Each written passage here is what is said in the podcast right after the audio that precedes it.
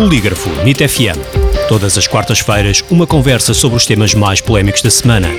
O Polígrafo vem à NIT FM para fazer o fact-checking das notícias que foram publicadas nas redes sociais, blogs e declarações de figuras públicas. Em direto às quartas-feiras às 10 da manhã e para ouvir em podcast em nitfm.pt.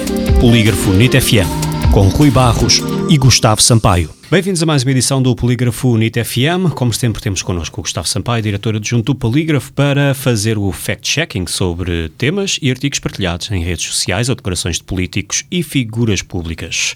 Boa tarde, Gustavo. Olá, Rui. Hoje começamos com as recentes declarações do Primeiro-Ministro António Costa, que diz que ninguém previu que uma segunda vaga da pandemia surgisse tão cedo. Uh, será esta afirmação verdadeira ou falsa? Esta afirmação foi preferida na entrevista à TVI de 9 de novembro e deu aso a múltiplas publicações nas redes sociais advertindo ou, ou, no sentido de que a frase seria verdadeira ou no sentido que seria falsa. O polígrafo abordou esta questão após pedidos de vários leitores e confirmamos que António Costa já tinha uh, falado sobre a possibilidade de uma segunda vaga numa entrevista em março, também à TVI, uh, só que na altura ele respondeu que achava que seguramente iria surgir uma segunda vaga, mas a pergunta